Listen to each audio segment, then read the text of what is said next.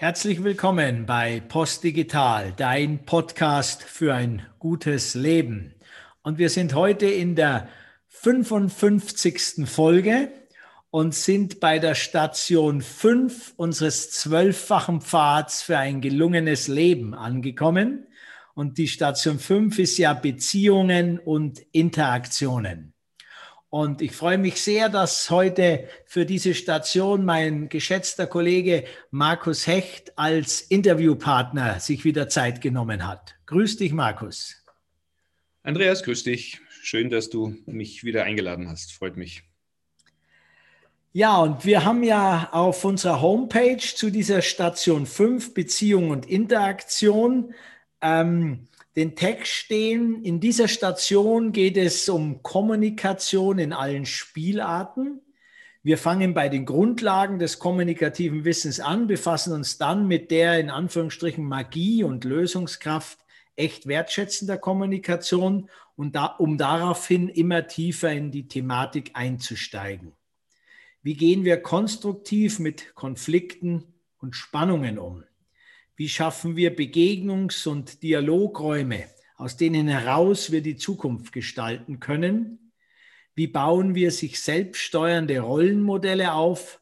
Wie bilden wir Netzwerke und selbstorganisierte Einheiten zur Bildung lebendiger Organisationen, Abläufe und Prozesse? Das ist also so unser allgemeiner Text für die Ebene des einzelnen Menschen und der Mensch in der Organisation. Und jetzt als erstes die Frage an dich, Markus. Wenn du Beziehung und Interaktion hörst aus deiner langjährigen Erfahrung, welche Impulse könntest du uns da und kannst du uns da mitgeben, bitte?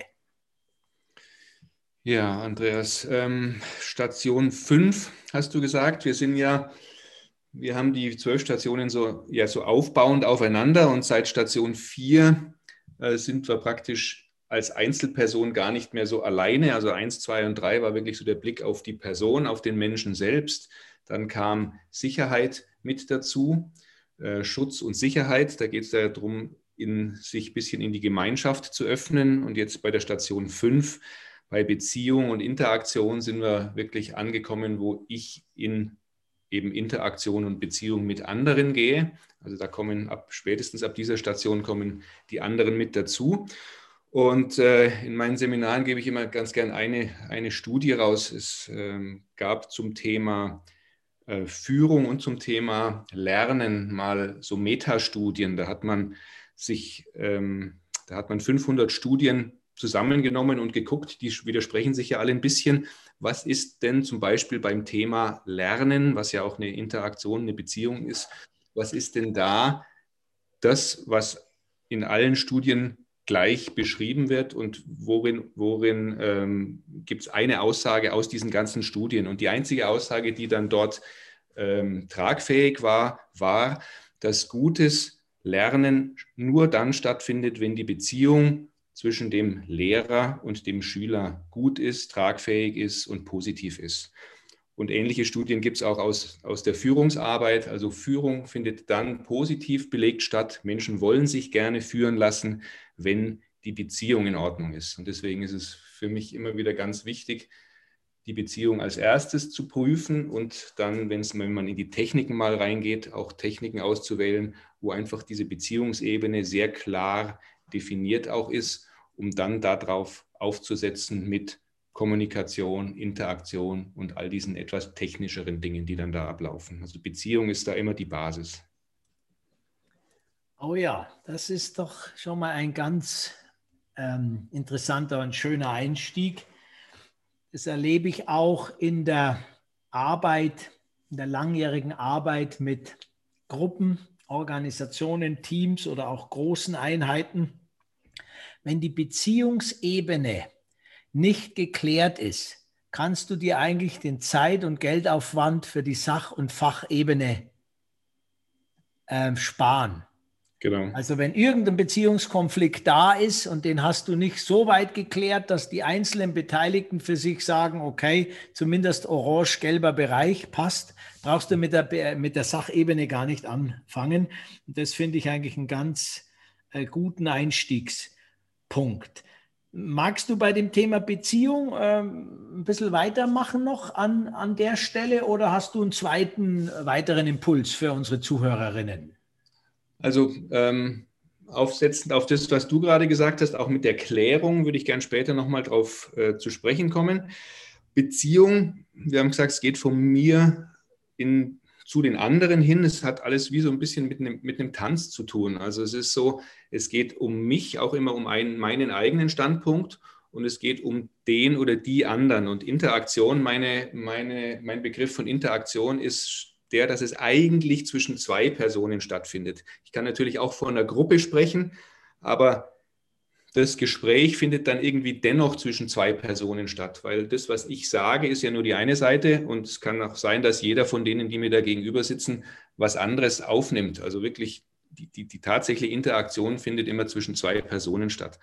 Und da ist es, da ist, wie gesagt, dieser Tanz interessant zu sagen, weiß ich denn genau, wo ich stehe, wo meine Grenzen sind, wie ich da bin und weiß ich das vom anderen? Da sind wir wieder bei der Beziehung und bei der Klärung der Beziehung.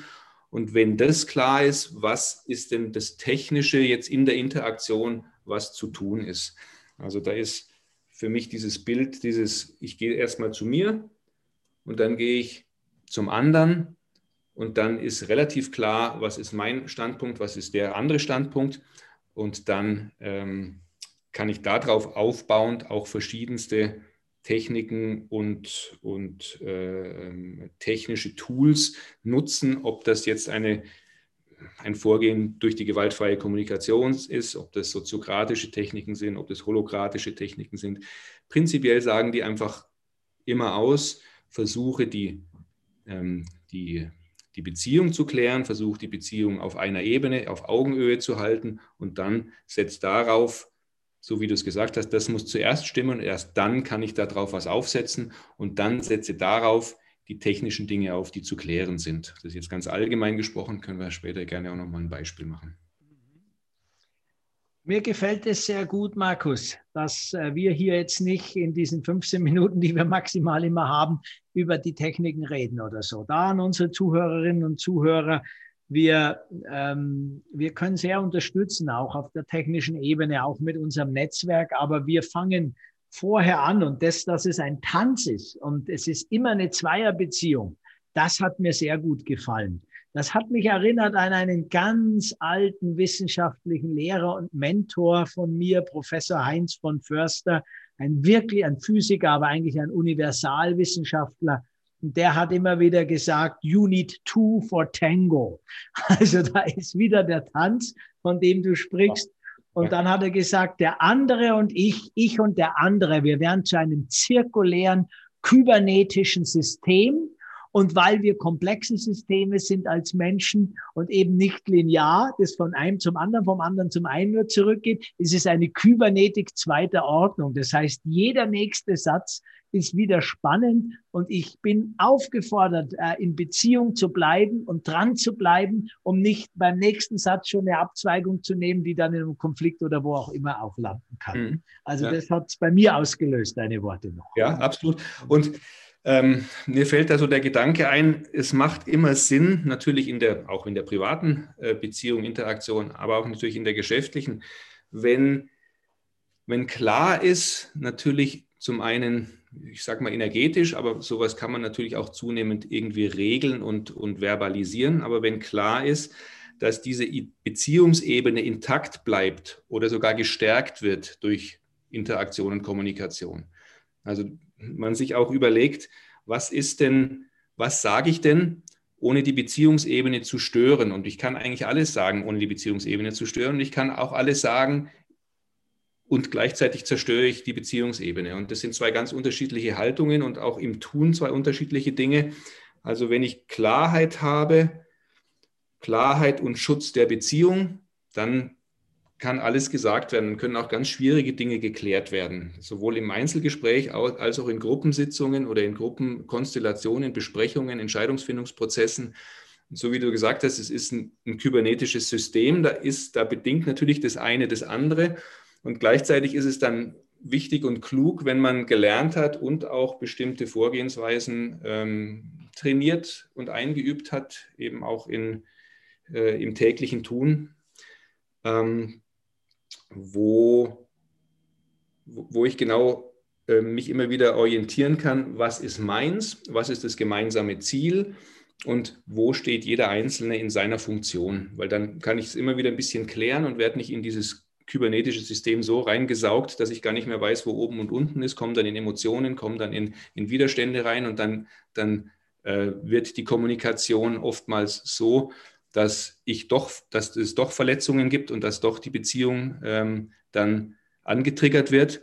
Wenn ich mich dann immer wieder ein bisschen rausjustieren kann und so diesen Metablick aufs System äh, äh, setzen kann, wenn ich, wenn ich da ähm, Tools eingerichtet habe, dann hilft mir das wieder und hilft der gesamten Gruppe, die Beziehungsebene zu schützen und Dinge zu tun, die sachlich zur Klärung beitragen und wenn es richtig getan wird, eben diese Beziehung auch zu stärken und, und ähm, in, in ein Verfahren einzusteigen. Da können wir vielleicht nachher noch ganz kurz drauf kommen, wo diese Spannungen als wertvoll gesehen werden und nicht ähm, den Prozess stören oder nicht äh, verhindern, dass sie angesprochen werden. Ja, ja, das kann ich sehr, sehr gut mitgehen, was du da gerade formuliert hast. Ähm, gerade eben dieser Punkt, ähm, wir hatten es in einem der anderen Podcasts auch mit Kai mal, dass wir, wenn wir merken, dass wir in der Kommunikation, in der Beziehung in eine Störung kommen, dass man eine kurze Auszeit sich vielleicht auch mal nimmt, zurückgeht wieder, um nicht in dieses Verheddern reinzurutschen. Und du finde ich wertvoll. Und du hast eben auch angesprochen das Thema, dass es eben die ein oder anderen Methodiken, Tools oder Verfahren gerade auch in der Arbeit mit in der Organisation mit Teams und Gruppen gibt, in der dann eine gewisse Klärung soweit da ist, aus der heraus dann wirklich Interaktion schöpferisch stattfinden kann und eine Spannung ist dann plötzlich kein Problem mehr. Im besten Fall ist die Spannung sogar ein, ein Dynamiker für Innovation oder eben für eine, für eine Klärung von Dingen, die sonst nicht auf den Tisch gekommen wären. Vielleicht magst du als letzten Teil noch ein bisschen was zu dem Thema Organisationen, Spannungen, Umgang, Beziehungen, Interaktion in Organisationen, in Teams sagen. Das wäre vielleicht für unsere Zuhörer, Zuhörerinnen noch ein schöner Abschluss auch unseres kurzen Podcasts. Mhm. Ähm, ja, Spannung. Spannung ist ja natürlich ein Begriff, den man auch nicht so gerne hört. Der ist, das, ist, das hat aber was mit einem Störgefühl zu tun. Also das kennen auch äh, Leute, die die gewaltfreie Kommunikation kennen. Da geht es ja auch von einem Gefühl aus. Aber auch eine Spannung ist ein Gefühl, ein Störgefühl eher, eher was, was man so gerne wegschiebt. Und wenn man aber sich klar ist, dass diese Spannung eben ausdrückt, dass da etwas ist, was eine Differenz anzeigt zwischen dem, was ich gerne haben möchte und, und dem, was ist, dann ähm, ist es eigentlich ideal, sich so aufzustellen, auch Gesprächstechniken oder Entscheidungsfindungstechniken so aufzustellen, dass ich genau auf diese Spannungen schaue, dass ich mich darauf freue, ah, da ist eine Spannung, da ist ein, da, da zeigt mir, da wird mir angezeigt, dass ich etwas optimieren kann, dass ich an etwas arbeiten kann, was auch unserem besseren Funktionieren oder sogar dem besseren ähm, Erleben unserer Beziehung ähm, dient. Und es gibt so ein sogenanntes spannungsbasiertes Arbeiten, das heißt, sobald da diese Spannung, ich weiß nicht, kennst du diesen, diesen Coach? Es gibt einen, einen, ganz bekannten Coach, der immer sagt, Schmerz ja sofort. Ja, ja, den alten Korsen, natürlich. Genau. genau. natürlich. Also was heißt es? Das? das heißt, da merke ich, da, da gibt es was, was irgendwie eigentlich unschön ist, aber das zeigt mir an, da ist das die, die beste Möglichkeit der Verbesserung. Und ähnlich ist es mit einer Störung auch. Also da merke ich, da ist eine Störung und dann lass uns alle drauf gucken und unser Bestes geben, wie diese Störung in die Mitte des Tisches zu legen und zu sagen, so, das ist jetzt die Störung, darüber sprechen wir und wir hauen da aber nicht alle drauf ein oder wir, wir hacken nicht auf dem rum, der die Störung veranlasst hat oder der, der sie angesprochen hat, sondern wir freuen uns darüber, da ist eine Störung und jeder von uns versucht beizutragen, das Beste für die Lösung dieser Spannung und dieser Störung zu tun sagen wir mal, nehmen wir den Begriff Spannung, das Beste zu tun, um diese Spannung zu lösen. Und schon bin ich relativ schnell in einer positiven Einstellung, sage, Mensch, da, da gibt es eine, eine Spannung. Wir sitzen zu viert da, lass uns gucken, was sind die Beiträge aller vier Personen, um diese Spannung so schnell wie möglich äh, aufzulösen oder in ein, in, in ein besseres Konstrukt zu verwandeln. Und das geht relativ schnell, braucht ein, zweimal Übung und dann ist man schon äh, drin in einer ganz anderen Gesprächskultur.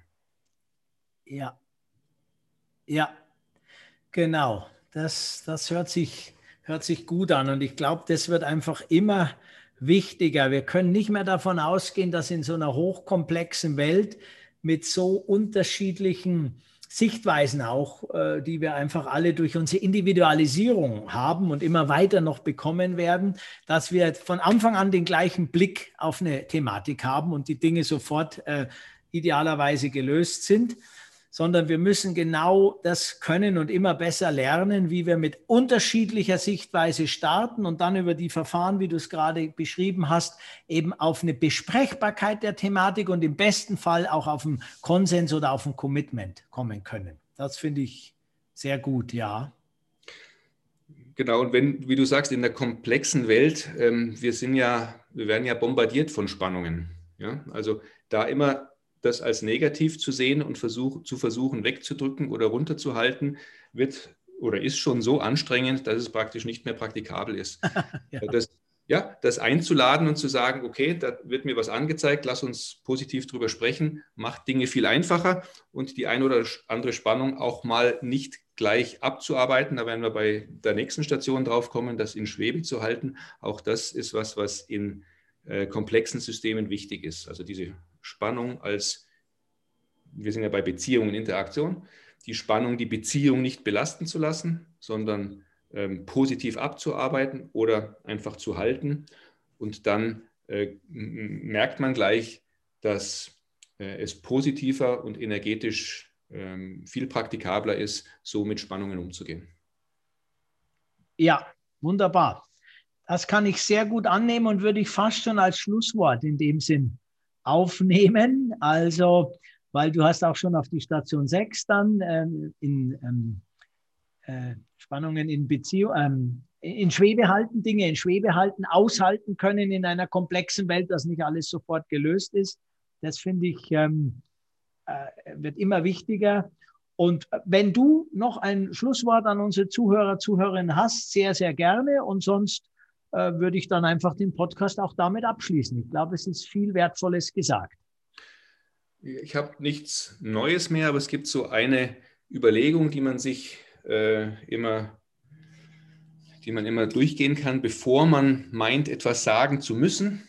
Und da ist äh, eben die Frage, hilft es der Situation und stärkt es die Beziehung? Und wenn es das tut, dann darf man das gerne sagen. Und wenn es das nicht tut, dann sollte man sich vielleicht noch zweimal überlegen, ob es die Situation tatsächlich erfordert, das jetzt in den Raum zu stellen. Super. Oder sonst Schweigen. Dazu haben wir auch schon einen oder zwei Podcasts. Klasse, Markus. Ja, vielen Dank, Dank, Andreas. Vielleicht eine Ergänzung noch kurz. Vorher habe ich kurz gesagt, der alte Korsen, das war natürlich in äußerster Wertschätzung vor dem Grand Seigneur unseres Metiers, Jens Korsen, der Selbstentwickler, mittlerweile ein Herr, Anfang, Ende 70, Anfang 80. Und er ist wirklich ein absoluter Profi, also der Altmeister unseres Metiers. Das war mir vielleicht noch wichtig, dass das hier mit äußerster Wertschätzung nochmal wiederholt wird. Genau. Ja, hilft es der Situation, stärkt es die Beziehung oder sonst Schweigen? Ihr Lieben, ich wünsche euch äh, eine gute Woche. Lieber Markus, vielen Dank für diesen wertvollen Beitrag. Und ich denke, für uns alle gilt, machen wir weiter. Am besten heiter. Euer Markus Hecht und Andreas Philipp von Post Digital.